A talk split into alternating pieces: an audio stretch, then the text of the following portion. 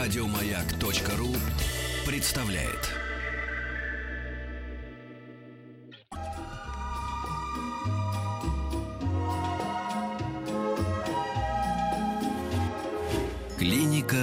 Фадеева. Теперь я серьезно.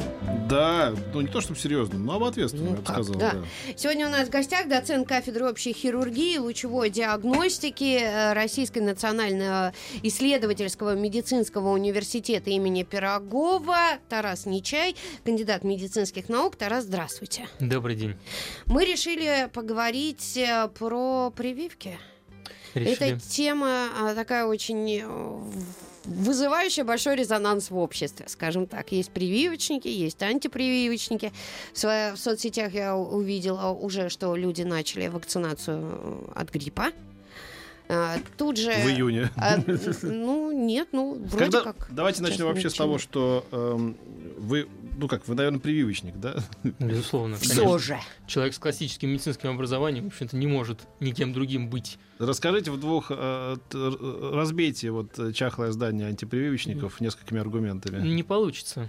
К сожалению, я аргументов приведу вам ровно 8, Мгм. но а, антипрививочники это люди с настолько крепкими убеждениями и настолько агрессивной позицией То в есть это отношении- секта, да? Это не, Я не бы не называл это сектой, это очень убежденность, которая идет в разрез со здравым смыслом, и разбить его вот с 1861 года, когда они впервые появились, еще никому не удалось. Больше 150 лет. Да, мы сейчас с вами попробуем, вот я таким образом надо построить беседу, чтобы людей сомневающихся, сомневаться это нормально, да, я боюсь людей, которые ни в чем не сомневаются, во всем уверены, вот чтобы сомневающихся мам а, склонить к, на нашу сторону И света. тоже. И пап, да. А вот антиприючники, ну пускай они остаются такие, какие они есть, их не переделаешь, к сожалению. Дорогие друзья, если у вас есть вопросы, у нас работает WhatsApp и Viber, плюс 7 967 103 5533.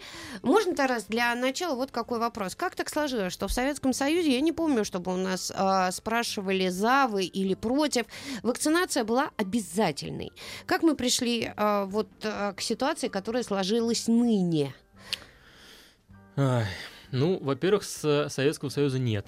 А Система здравоохранения, которая была построена, к сожалению, к счастью, к сожалению, претерпела значительные изменения. Те изменения, которые она претерпевала, а, проводились под, эм, скажем так, теми же лозунгами, которые происходили со страной. И эм, прививка стала личным делом каждого прививать ребенка или не прививать, это возлагалось на родителей, а не на систему здравоохранения, которая, скажем так, одна из первых в мире, э, советская система здравоохранения, победила такое заболевание, как ОСПА. И э, за счет массовой вакцинации. Если вот, например, когда был издан декрет в 1924 году в СССР о всеобщем оспопрививании болело 186 тысяч человек в год, то к 1936-му э, ни одного, ноль. В СССР ОСПА была ликвидирована, да, как, как класс. А в 90-х годах, когда, к сожалению, эм, происходит потрясение со страной, всегда поднимают головы различные адепты маргинальных лжемедицинских теорий и начинают зарабатывать на своих теориях деньги. Вот, в частности, пик антивакцинаторства со страной случился в 90-х. И они э, своими кричащими форм- формулировками, своими пугающими картинками, своими лозунгами прививки убивают детей, остановите геноцид наших детей, фармацевтический Армагеддон и так далее, они очень большое количество людей склонили на свою сторону, и как только это произошло, у нас были вспышки заболеваний там, дифтерии э, в, СНГ, да, и многих других заболеваний, которые привели к сотням детских смертей, да, и ни один антивакцинатор, насколько я знаю, не был осужден за ложную информацию, которая привела к смерти ребенка, например. Да, сейчас это добровольное дело, в отличие, например, от Америки, где э, человек, который не прививает детей, он имеет определенные ограничения. То есть э, при приеме на работу, при приеме в, даже в школьное учреждение. У нас таких ограничений нет. Я считаю, что напрасно. Да, если человек, например, не привит от какого-то заболевания, хотя ему настоятельно рекомендовали это делать, и он им заболевает, да, государство оплачивает ему больничный лист. Почему? Пусть он сам себе оплачивает, например, больничный лист, да? Так, мы прервемся. Я напоминаю, что у нас сегодня в гостях а, Тарас Нечай. Если есть вопросы по, за, против прививок, все пишите. WhatsApp, Viber, плюс 7 967 103 5533.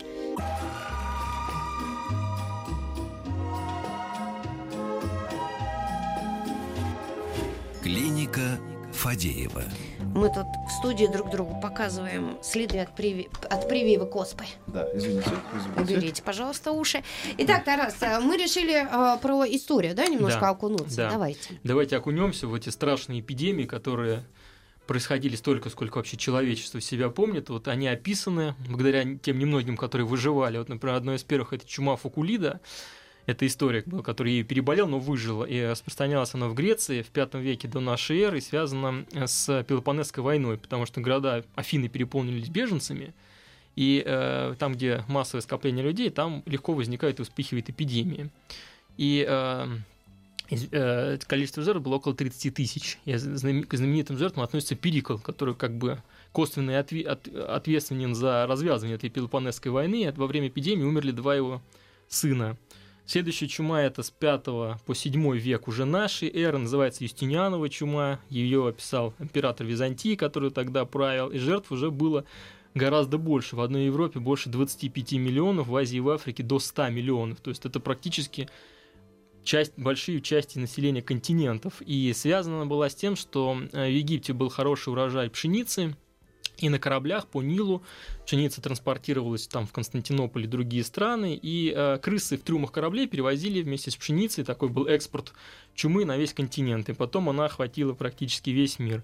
Ой. Затем черная смерть из Китая и Индии, это уже 14 век, э, на 14 век, количество жертв до 200 миллионов человек. Ну, чтобы вот приним- представлять себе масштаб, это половина населения Италии, 90% жителей Лондона. В Лондоне эпидемию остановил только знаменитый лондонский пожар, когда все крысы сгорели, и это хотя бы как-то удалось остановить эпидемию. Или вот, например, э, в России, э, в Смоленске в 1386 году осталось живых 5 человек.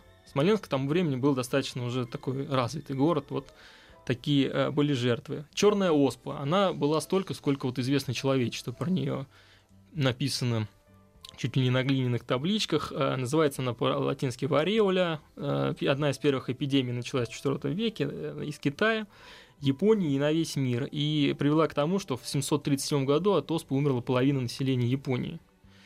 Смертность в городах, скучность населения 70%. Э, Оспа ни- никого не щадила, ни знать, ни, бедна- ни бе- бедных людей. Например, знаменитые жертвы Пет- э, Петр II, Луис I Испанский, королева Англии Мария II, Людовик XV, японские императоры в количестве трех. Оспа способствовала уничтожению э, индийских цивилизаций, ацтеков и инков, и э, вместе с ними принцессы Покахонтас. Мы, по-моему, Екатерина по- первой привелась, Я да? сейчас об этом расскажу. Да, это гениаль- гениальная история, да. Да, эта история замечательная совершенно. Да, и настолько оспа э, пугала людей, они э, настолько были в панике и в ужасе, что даже придумали вот в Индии богиню Мариатали. Надеюсь, я сказал придумали, ну, она ни- ни- ничьих религиозных чувств не оскорбил, но она, наверное, была всегда. Вот, Мариатали, в виде, ее изображали в виде женщины в красном одеянии, она была свар- сварливым характером, ее описывали, и она бросила своему отцу в лицо ожерелье, у отца ее на лице образовались оспины из-за того, что она бросила это ожи- ожерелье. Это особо опасная воздушно-капельная инфекция с летальностью до 90%. Да, теперь становится понятно, почему люди в такой, в такой панике были от нее. И даже в Библию, в книге Исходе, э, в Исходе, э, глава 9, было написано об оспе, как об одной из казней египетских, и будет на людях и на скоте воспаление с нарывами по всей земле египетской. Да, одна из казней египетских. А Впоследствии к средним векам оспа распространяется по всему миру, уносит в Европе до полутора миллионов жизней ежегодно.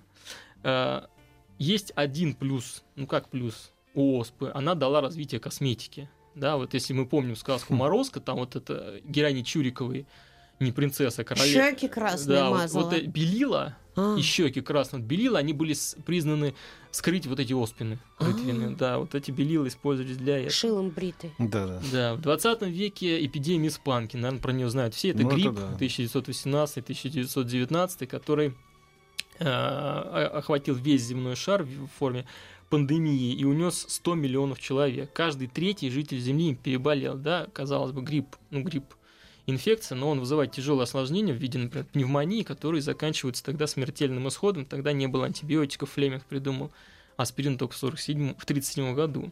Ну и сейчас у нас бушует эпидемия СПИДа на африканском э, континенте э, лихорадка Эбола, да, и э, до сих пор есть э, столбняк, да, он никуда не делся, мы прививаем своих детей. Столбняк впервые описан Гиппократом, э, это совершенно трагическая история. Он э, видел, как от столбняка умирает его родной сын. И он описывал его страдания. При столбняке возникают судороги. Он описывал его страдания вот, своего собственного сына как клиническую картину. Ты что, плачешь, да. Дробышева? Это э, столбняк вызывается анаэробной палочкой, да, которая выделяет один из самых сильных в мире токсинов. Самый сильный токсин это бутулиновый, который иногда бывает в домашних консервах. И также Ой, бешенство. что это, столбняк можно заработать? Нет, ботулин, ботулизм можно получить. Но не будем об этом. Ага. Да, и бешенство, да, это тоже э, э, инфекция, которая сейчас актуальна, она в том числе есть и в Московской области периодически вспыхивает. И Лисы бегают. Да, лисы, ежики. Ежики Мгм. тоже опасные, да, которая абсолютно смертельная. Вот а, э, прививка от бешенства это единственная, кстати, прививка, которая не имеет вообще никаких противопоказаний. Это ноль. Если человека укусило бешеное животное, нет, не существует противопоказаний к этой прививке. Ну, А, 40 уколов в живот. Нет, Нет, уже не уже- 40. сейчас это- уже гораздо это, меньше. э, Да? Это Сейчас отстало, да. 6, да. 40 это мне делали, когда я в школе учился. Мне делали 40. Я тут В ходил живот. в живот, да. Красненькую такую Ой, жидкость мне вводили. То в одну планету, то в другую. это кто вас, собаку укусил? Собак, ну я с ними любил заигрывать. Э, М, Да. Так вот, а, Кошмар как какой. возникли прививки? Про- Прародительница прививок это вариоляция. Вот мы говорили про Екатерину, сейчас мы еще про нее вспомним. Вариоляция, она описана персидским врачом Ар-Рази еще в 9 веке наш эры. Он такую создал монументальную десятитомную энциклопедию обо всем. Он там описал, и как раны сшивать, и, как, и что нужно помогать беднякам, там вот такое распределение врачей по специальностям, перевязочным материалам, совершенно потрясающий был врач. э, И э, в то время вариоляция применялась у девочек, предназначенных для гаремной жизни, для того, чтобы они э, имели чистое, красивое лицо, ну и в гареме никого не перезаражали, тогда вот это рекомендовалось таким вот девочкам будущим в, гарем, в гаремы. Способ известен давно. Способ заключается в том, чтобы содержимое вот этой оспины от больного человека э, по- поместить в здорового. Народы Африки продевали иголочку с ниточкой через оспину и потом продевали иголочку через тело здорового человека. В Китае вдували в нос даосские монахи, они- ну это не Китай, не совсем Китай, они вдували в нос э, частички ткани, смоченные вот этим оспином отделяемым. Да, это известно давным-давно, и даже вот есть, к сожалению, это не очень такой хороший способ, потому что он сам по себе может вызывать эпидемии. Вот и 2%, я хотела сказать. да, и 2% от тех, кому это проводилось, они заболевали оспой в тяжелой форме. Но а, это было бы хотя бы что-то. И вот сейчас, если у меня есть там 30 секунд, зачитаю Нет, цитату. 30 секунд нет, Тогда давайте потом. с А цитатой потом будет после... целых 30 минут. да? Хорошо. Да, после новостей, новостей спорта. э, WhatsApp, Viber, плюс 7, 967, 103, 5533, о вакцинации говорим.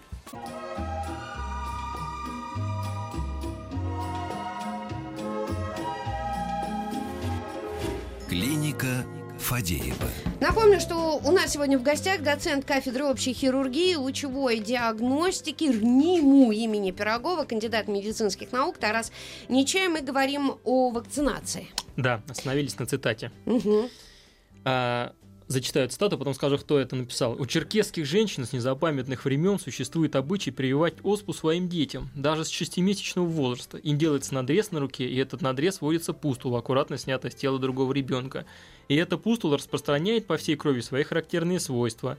Нарывчики ребенка, которому привили эту искусственную оспу, служат для прививки той же болезни другим детям. Таков почти постоянный круговорот этой прививки в Черкесии. Вольтер. Философские письма.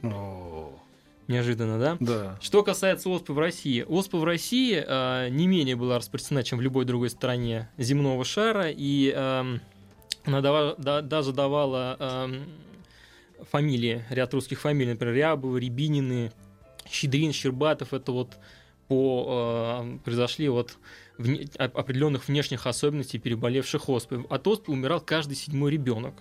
Лицо без оспин, чистое лицо, заносилось э, в каталоге полиции как особые приметы. Их настолько было мало, что это было особое примет. И очень интересно, вот мы в начале, в первой части передачи коснулись э, первого, э, первого человека, который получил оспу прививания в России. Это действительно была Екатерина II, причем было очень интересно. Ей для прививки привезли э, крестьянского мальчика, которого звали Алек- э, Саша Марков.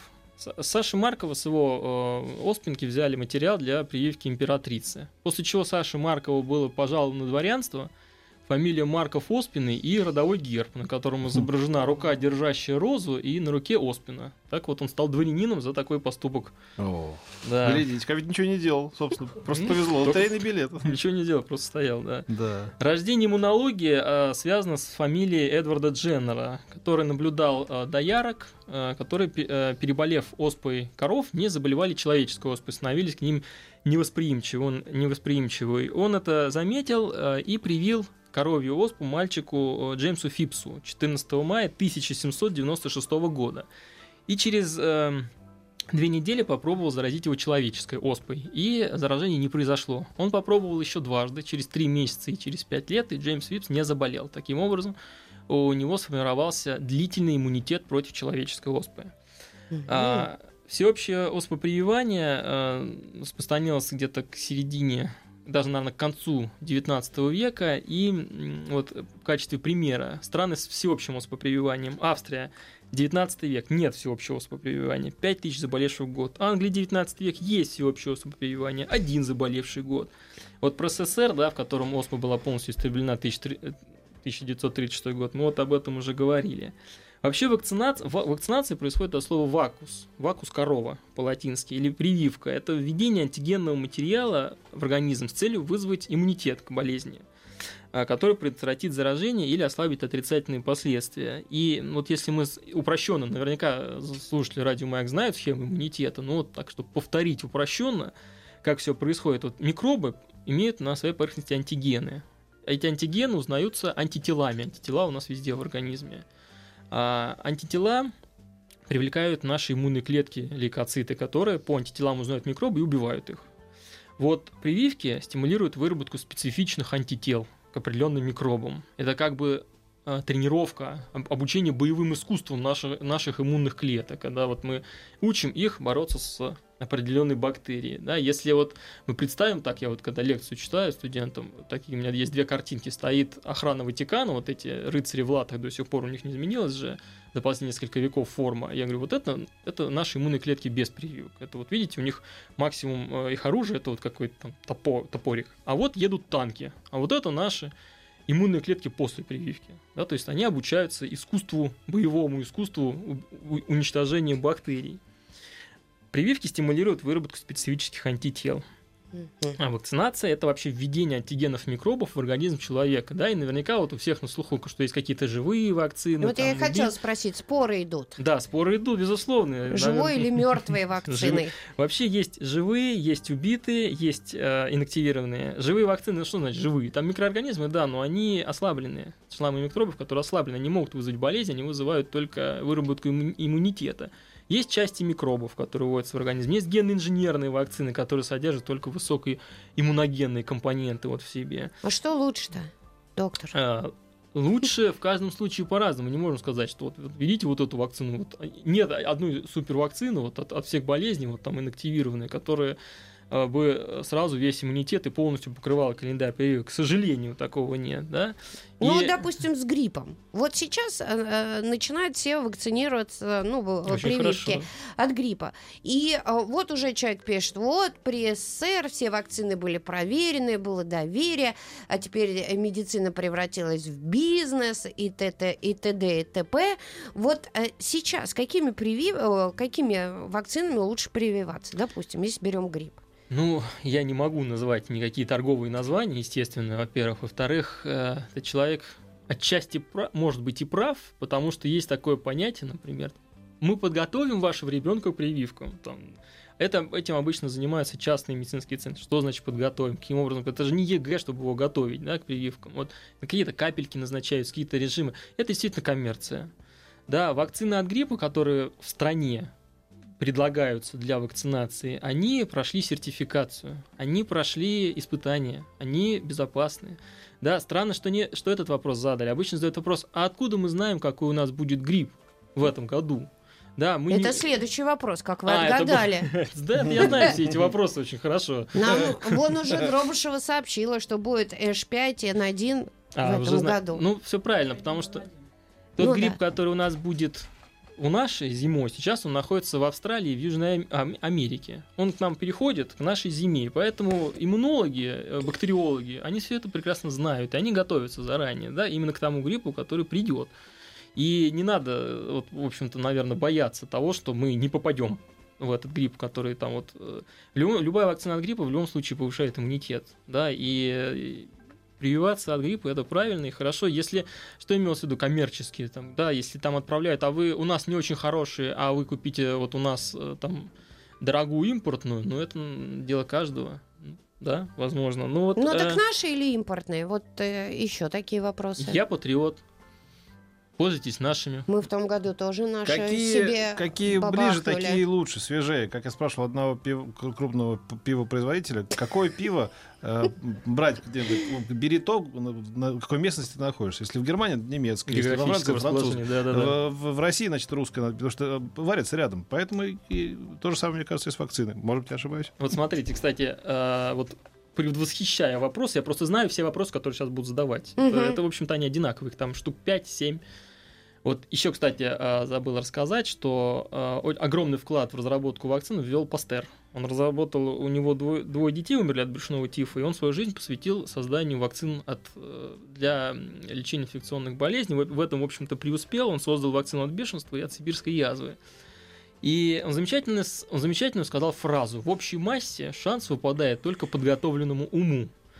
Вот если наши радиослушатели сейчас вот закроются вот своими шорами, которые у них там где-то, может быть, сформированы на фоне форумов, очень любят люди читать интернет, очень любят лечиться у интернета. Вот ко мне приходит пациент, я хирург, а в основ- а вот они ко мне Ну, приходят, а я прочитала в интернете, приходят. что у меня, наверное, вот это, и мне нужно сделать вот это. Я говорю, ну пусть вам, может, интернет это и сделает тогда, да? И, и то же самое, я приблизительно понятно, что сейчас э, там пишут. Поэтому если вот люди хотят немножко, может быть, изменить свое мировоззрение мироощущение, то мы сейчас это попробуем сделать. Так вот, какие основные доводы антивакцинаторов? Первое. Прививки хлеб фармкомпаний.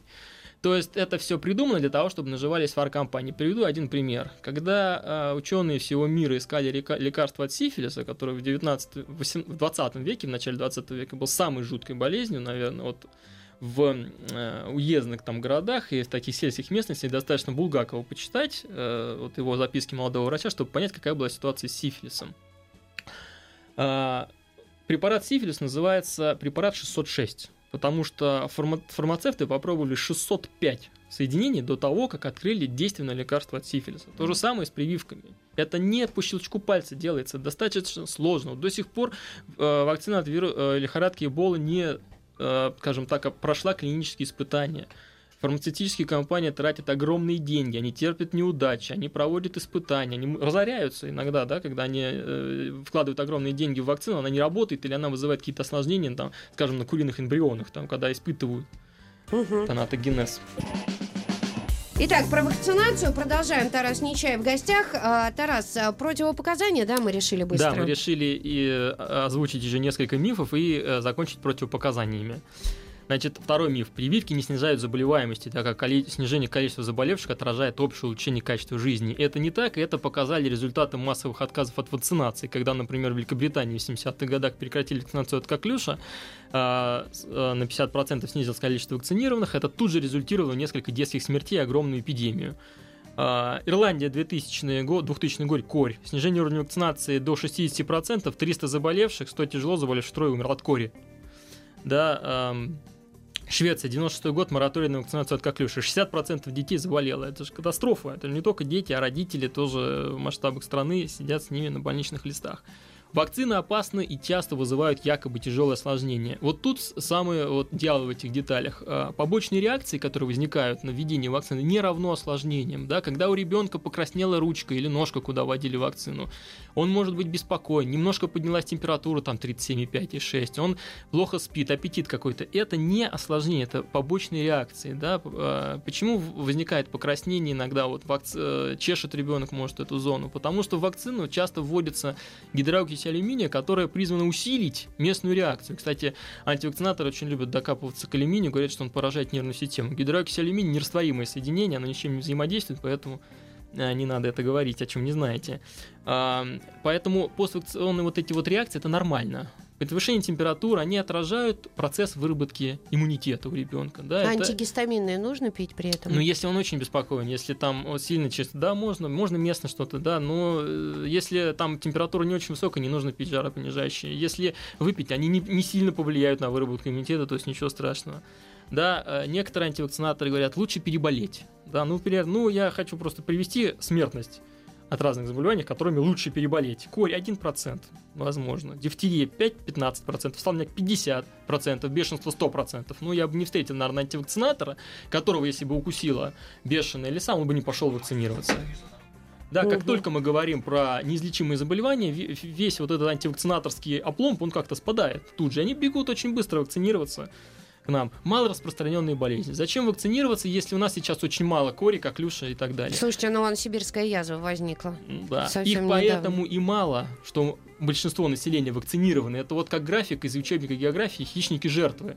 Да, э, это как э, вот наши прививки, это хищники. Огромное количество, да, прививок, огромное большое большинство количество, большое количество населения вакцинировано. А наши болезни это жертвы, они внизу. Все прививки профилактируют болезнь. Как только снижается количество хищников, растет количество жертв. Да, волков уменьшилось количество, количество зайцев увеличилось. Да, это естественно, это как бы понятно, да.